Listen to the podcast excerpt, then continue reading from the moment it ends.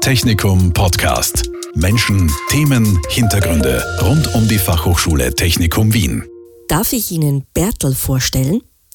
Bertel, das ist kein Lecturer oder Kompetenzfeldleiter. Nein, Bertel, das ist ein Projekt. Barrier Free Design for Teaching and Learning. Das ist Bertel. Seit gut einem Jahr wird auf dem Gebiet barrierefreies Lernen und Lehren geforscht und gearbeitet an der Fachhochschule Technikum Wien. Meine Gäste heute sind Iris Nemetz, die Projektleiterin von Bertel, und Gerda Huber. Sie ist Senior Lecturer im Bereich User Experience und auch Mitarbeiterin bei Bertel. Herzlich willkommen. Dankeschön. Frau Nemetz, darf ich Sie bitten, dass Sie uns Bertel ein bisschen genauer vorstellen? Bertel geistert seit jetzt eineinhalb Jahren bei uns durchs Technikum. Aber Bertel ist keine Person. Bertel ist unser Forschungsprojekt und Bertel steht für Barrier Free Design for Teaching and Learning. Und eins der Ziele, um, das wir uns als Team in Bertel gesetzt haben, war, dass wir gerne Barrieren in den verschiedenen Lehrsituationen und Lehreinheiten, die wir haben, verringern möchten oder ganz abbauen möchten. Und das Besondere am Bertel ist, dass wir nicht nur äh, die Barrieren für die Studierenden betrachten, sondern auch für die Lehrenden. Also sowohl für die Studierenden als auch die Mitarbeiter am Technikum sollen die Barrieren abgebaut werden. Und dazu haben wir unser Bertel-Team sehr, sehr heterogen zusammengesetzt. Das heißt, wir haben aus vielen Fakultäten aus vielen Departments ein sehr heterogenes Team mit vielen verschiedenen Schwerpunkten zusammengesetzt. Einerseits haben wir hier das äh, Team von Life Science, das sehr auf Barrierefreiheit äh, im Alltag, Barriere, bauliche Barrierefreiheit fokussiert ist. Dann haben wir äh, die Gerda mit und, und, und Kolleginnen mit im Boot, die hier spezialisiert sind auf UX und Accessibility. Äh, und wir haben unser Team von äh, Industrial Engineering, das sich hier auf die barrierefreien Dokumente spezialisiert und hier uns dahingehend auch unterstützt und wir diese sehr äh, mehrdimensionale Problematik von allen Seiten sozusagen angehen. Mhm. Und wie kann ich mir die Arbeit von Bertel genau vorstellen? So als Ideen sammeln? Wir haben bereits Ideen gesammelt. Wir haben uns mit der Peer Group zusammengesetzt. Das ist jetzt eine sehr, ein, ein, ein sehr schönes Reizwort. Das heißt übersetzt, dass wir uns mit Absolventen, Studierenden, Mitarbeitern, Mitarbeiterinnen, Kolleginnen zusammengesetzt haben und sie auch befragt haben, interviewt haben, welche Barrieren sind schon auf sie zugekommen oder auf welche Barrieren sind sie bereits im Studienalltag, in Lehrsituationen, am Technikum, äh, wo sind sie aufgelaufen sozusagen, was hat nicht funktioniert, was hat vielleicht funktioniert? Oder was war überraschend funktional. Ähm, und wir haben eine Mitarbeiterumfrage, eine große gestartet. Da gab es einen digitalen Fragebogen, wo wir auch ein bisschen das Wissen und auch ein bisschen ähm, gefragt haben, wie weit sind denn unsere Kolleginnen schon und wo haben sie Barrieren erfahren? Wie viel ist ihnen bewusst, dass Barrieren im Haus vielleicht vorhanden sind?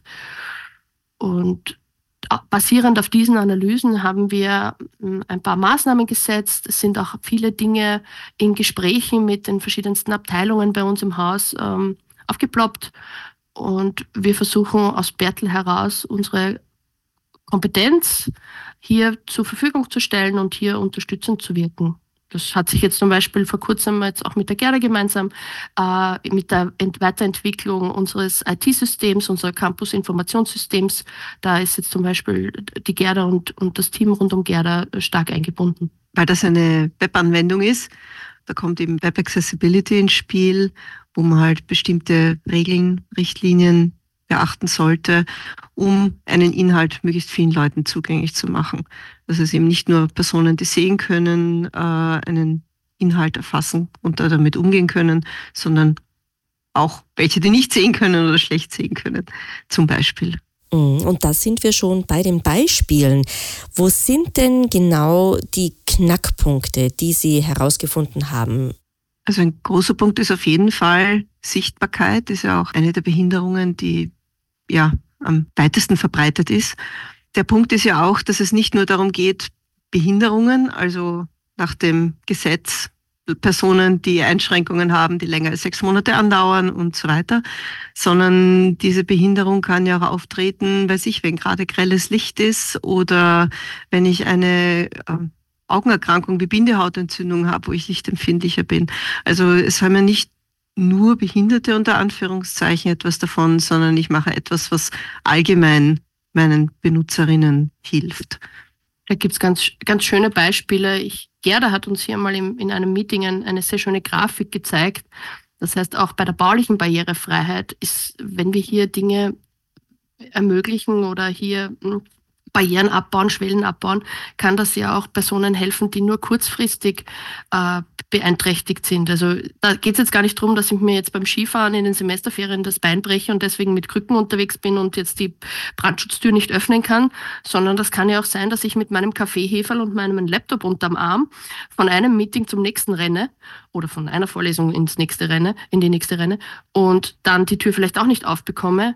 Ähm, das, das heißt, wir haben hier Barrieren die durchaus allen, äh, wenn man die abbaut, durchaus allen helfen. Das heißt, äh, die Prinzipien des Universal Designs, das heißt, hier möglichst alle Nutzergruppen und alle Nutzer zu inkludieren und auch unterschiedliche Sichtweisen ähm, zu beleuchten, das hilft durchaus allen Personen, die am Technikum in irgendeiner Art und Weise sich bewegen, etwas lernen oder Wissen weitergeben. Mhm, also bauliche Barrieren kann es geben, Barrieren beim Webzugang, beim Webauftritt, welche Bereiche haben Sie sich denn noch angeschaut? Das kann noch im Klassenraum sein, wenn Farben am Beamer so dargestellt werden, dass sie schlecht gelesen werden von hinten oder wenn die Schriftgröße zu klein ist, auch wenn es weiter hinten im Hörsaal ist. Äh, das kann ein Soundsystem sein, das zu leise oder zu laut ist für manche Personen, für, manche, für dieselben Personen im, im Hörsaal kann es für die einen zu laut und für die anderen zu leise sein. Also das sind eh grundsätzliche Probleme dann, die dann auftreten können. Oder in Prüfungssituationen, wo für manche Personen das eine viel stärkere Herausforderung ist, als für andere mit dieser Stresssituation umzugehen oder damit umzugehen, mit 20 Leuten in einem Hörsaal zu sitzen, wo mehrere mit dem Kugelschreiber halt schnippen, weil die das aber brauchen, um sich konzentrieren zu können. Aber andere macht das komplett wahnsinnig, weil sie sich auf was anderes konzentrieren wollen. Das kann Prüfungssituationen sehr verändern. Was wir, was wir auch gelernt haben, ist, dass unsere Modularisierung, die wir jetzt in den letzten Jahren in den Bachelor-Studiengängen ähm, vorangetrieben haben, dass diese systematische Aufarbeitung der Lehrveranstaltung hat ja mit sich gebracht, dass diese Lehrveranstaltungen alle sehr ähnlich aufgebaut sind. Das heißt, wir haben diesen selbstverantwortlichen Anteil, wir haben ähm, diesen äh, Self-Study-Anteil immer zu dem Präsenzanteil und die Kurse sind ja auch immer ähnlich strukturiert. Das heißt, ich finde meine Beurteilungskriterien an einem spezifischen Ort. Ich habe hier eine Farbkodierung oder eine Symbolkodierung, je nachdem, was ich wahrnehmen kann oder möchte. Und ich habe hier genaue Strukturen, wie so ein Lehrpart aussehen kann, was ich zu Hause zu tun habe.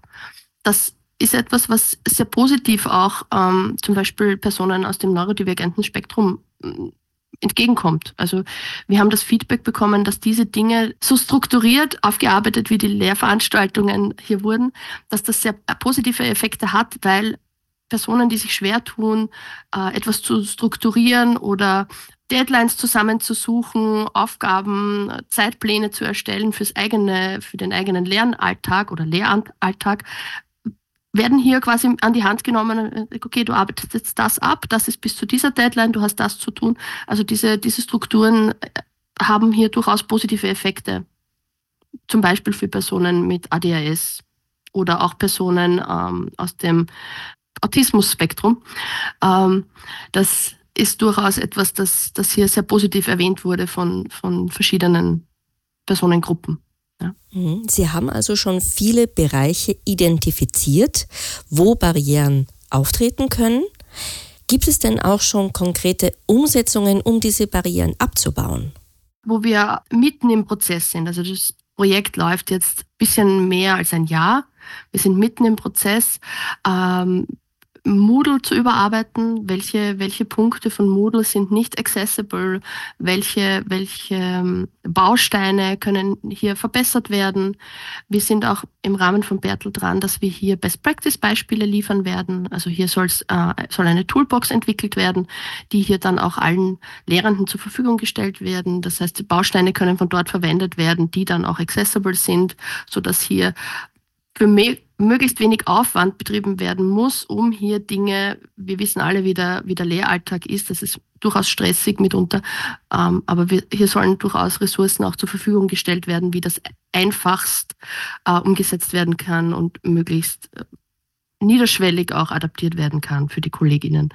Ähm, wie gesagt, ich habe schon erwähnt, wir sind in den Entwicklungsprozess unserer verschiedensten IT-Systeme inkludiert. Das umfasst jetzt nicht nur das Campus-Informationssystem, sondern es gibt auch hier Personalverwaltungstools. Also an der Oberfläche des Lehralltags sind ja ganz viele Dinge dahinter noch im, im, Entstehen und im Weiterentwickeln. Auch hier sind wir mit der IT sehr, sehr gut verknüpft und arbeiten hier sehr, sehr positiv zusammen, sehr intensiv zusammen. Das, das hat uns auch sehr gefreut. Ähm, auch im Haus sind wir immer wieder bei der baulichen Barrierefreiheit als beratend tätig, können hier, können hier Hilfestellung geben, geben auch Hilfestellung. Also auch hier entwickeln sich Dinge weiter. Einfach auch, weil über die Jahre verschiedenste äh, Anforderungen entstehen und auch hier sich Dinge weiterentwickeln. Also da, auch da sind wir, sind wir dran sozusagen. Und was man auch sagen muss, wir, wir entwickeln ähm, Studierendenprojekte, wir haben verschieden, in den verschiedensten Lehrgängen und Studiengängen hier Projekte, die äh, verschiedene Probleme behandeln. Das heißt, einerseits die Orientierung im Haus, jetzt nicht nur mit unseren Bodenleitlinien, sondern auch ähm, wie kann ich Wegbeschreibungen barrierefrei gestalten. Da gibt es zum Beispiel jetzt ein Informatikprojekt, wo Studierende dieses Problem in Form von barrierefreien Wegbeschreibungen angehen. Das hilft jetzt nicht nur Personen, die visuell beeinträchtigt sind, sondern das hilft auch neuen Lektoren. Das heißt, wenn ich in meinem LV-Plan eine kryptische, ein, dieses kryptische Kürzel F411 sehe und ich muss nachher in A305 ähm, und ich bin die erste Woche da, dann hilft das durchaus, wenn ich sehe, okay, da, das sind zwei verschiedene Gebäude, unterschiedliche Stockwerke und ich komme im zweiten Stock doch überall hin, dann hilft das durchaus auch den, den neueren Kollegen, Kollegen oder auch den Kollegen, die schon lange nicht mehr im A-Gebäude vielleicht waren. ähm, was tun wir noch? Wir haben auch, äh, damit wir nicht nur Dinge entwickeln, die ähm, vielleicht dann doch wieder am Nutzer vorbeigehen. Das, das Technikerherz ist ja dann doch manchmal sehr leidenschaftlich und entwickelt Dinge, die dann Blinklichter haben, Rüschel haben, Beleuchtungen haben, 100.000 Knöpfe haben. Da hält uns die Gerda auch ein bisschen im Zaum und schaut auch ein bisschen auf die Usability und, und User Experience. Aber wir haben hier noch jemanden, der uns auf die Finger schaut, unseren Bertel-Beirat. Das heißt, wir nutzen unsere bestehenden Netzwerke, Kontakte. Äh, das heißt einerseits Peer Group wieder mit im Boot, andererseits ähm, aber auch äh, Vereine, Selbstvertreter, Personen, die im Bereich äh, Usability auch schon langjährig tätig sind, die ähm, auch forschend tätig sind, auch, auch äh, Kollegen von anderen Institutionen, die im Bereich ähm, Diversity tätig sind oder auch hier Accessibility-Tätigkeiten äh, durchführen, äh, sind hier im Beirat tätig und besprechen mit uns, diskutieren mit uns unsere Lösungsansätze und unsere Ideen. Mhm, ein ständiger Austausch, also sowohl mit Expertinnen und Experten, aber auch hausintern mit Lehrenden, mit Studierenden. Kommen denn viele Anliegen auf Sie zu? Wie kann ich mir das vorstellen? Wie viel Feedback gibt es? Und wie kommt man eigentlich genau mit Ihnen in Kontakt? Erreichen kann man uns über mehrere Arten. Wenn man uns trifft am Gang, kann man uns sowieso immer anquatschen. also wir sind jederzeit, haben, genau, wir haben jederzeit ein offenes Ohr. Ähm, es gibt, obwohl Bertel keine Person ist, hat Bertel trotzdem eine E-Mail-Adresse, also bertel.technikum-wien.at funktioniert. Man erreicht das ganze Team damit und je nach Expertise wird sich dann auch die Person melden. Im Zweifelsfall bin das dann aber auch ich ähm, und wir kümmern uns gerne darum und wir haben äh, eine Bertelbox eingerichtet. Das heißt, manchmal sind ja Barrieren auch immer mit ein bisschen Scham vielleicht verknüpft oder man hat Angst, äh, wenn ein, oder wenn ein Studierender sich über, einen, über eine Lehrveranstaltung austauschen möchte. Egal. Es gibt Varianten, da möchte man dieses Feedback vielleicht anonym ein, einmelden. Deswegen haben wir eine Battlebox eingerichtet, die ganz oldschool äh, analog funktioniert. Das heißt, im A-Gebäude äh, im Erdgeschoss gegenüber von unserer Mensa gibt es eine analoge Bertelbox zum Beispiel und auch im F-Gebäude gegenüber vom Portier äh, sind auch dann äh, farblich ein bisschen abgesetzte Briefkästen sozusagen und ein Poster hängt auch drüber, dass das die Bertelbox ist. Hier kann man zum Beispiel Feedback einmelden, Barrieren einmelden, Dinge, die man vielleicht anonym aufzeigen möchte, einmelden. Das heißt, es ist ganz niederschwellig, für jedermann zugänglich oder jeder Frau zugänglich, äh, einfach ein, einen Zettel einwerfen mit dem Problem, das man hier beobachtet hat. Mhm. Das Forschungsprojekt Bertel ist befristet. Aber trotzdem stelle ich die Frage nach der Zukunft. Was wünschen Sie sich denn für die Zukunft in Sachen barrierefreies Lehren und Lernen? Uh, ja, das ist etwas, das uns sehr wichtig ist. Etwas, das ich als Projektleitung von Tag eins auch ähm, forciert habe, wir wollen auf jeden Fall nachhaltige Lösungen. Das ist auch der Grund, warum wir mit den vielen Abteilungen am Technikum uns austauschen und zusammenarbeiten. Die Dinge, die wir im Rahmen von Bertel entwickeln, implementieren, wollen wir strategisch implementieren. Das heißt, manchmal dauert es vielleicht ein bisschen länger, manchmal braucht es vielleicht ein paar Meetings mehr, aber wir wollen die Dinge so äh, entwickeln, implementieren, dass wir hier nachhaltig davon auch wirklich äh, Nutzen tragen dass es als Größenordnung oder als, als wichtige Dimension in den Köpfen gut verankert ist und dort auch bleibt. Einmal. Dass es eben nicht nur ein, ein etwas ist, was wir kurz anschauen und dann legen wir es weg, weil so wird das Ganze nicht laufen. Wenn wir an die Zukunft denken, dann müssen wir schauen, dass wir möglichst viele Leute erreichen, Jetzt ganz unabhängig davon, dass das eine, eine soziale Notwendigkeit ist, ist es auch eine wirtschaftliche Notwendigkeit, möglichst viele Leute zu erreichen, ins Boot zu holen, unsere Arbeitsumgebung und die Ausbildungsumgebung für möglichst viele Leute zugänglich zu machen. Und je mehr das als äh, Dimension, die beachtet werden muss, im, im Kopf verankert ist, desto eher ist sowas erreichbar. Stimme ich dir voll und ganz zu. Auch dieses Bewusstsein schaffen von Kolleginnen, die vielleicht noch nicht so viel Kontakt hatten oder sich auch noch nicht so bewusst sind, welche Barrieren hier vielleicht auftreten können oder wo es Probleme geben kann. Auch dieses Bewusstsein schaffen, langfristiges Bewusstsein schaffen. Dazu haben wir auch im, im Bertel ein paar Workshops, die wir äh, fortlaufend anbieten. Ähm, einerseits Sensibilisierung, andererseits äh, ganz konkrete Themen wie wie kann ich barrierefreie Dokumente gestalten? Wie, wie schaut eine barrierefreie Lehrveranstaltung aus? Wie sind Meetings zu, zu planen? Also ganz grundlegende Dinge einerseits. Aber wir haben durchaus gesehen im letzten Jahr, dass hier Offenheit besteht und auch ähm, der Wille, hier sich dem zu öffnen und hier auch dahingehend weiterzubilden. Ja. Weil es ja auch oft nur an der Information hängt. Es sind manchmal Kleinigkeiten, die man anders machen kann, die für einen selber eh wurscht sind, aber sie öffnen gleich so viele Türen und das sollte man bitte nutzen. Mhm. Viele Türen öffnen. Das will Bertel, das Projekt zum Thema barrierefreies Lernen und Lehren an der Fachhochschule Technikum Wien. Vielen herzlichen Dank, Iris Nemetz und Gerda Huber. Sie arbeiten an diesem Projekt. Dankeschön, dass Sie uns Bertel heute ein bisschen genauer vorgestellt haben. Danke für die Einladung. Vielen Dank auch von unserer Seite. Technikum Podcast. Menschen, Themen, Hintergründe rund um die Fachhochschule Technikum Wien. Dieser Podcast wurde produziert von Radio Technikum.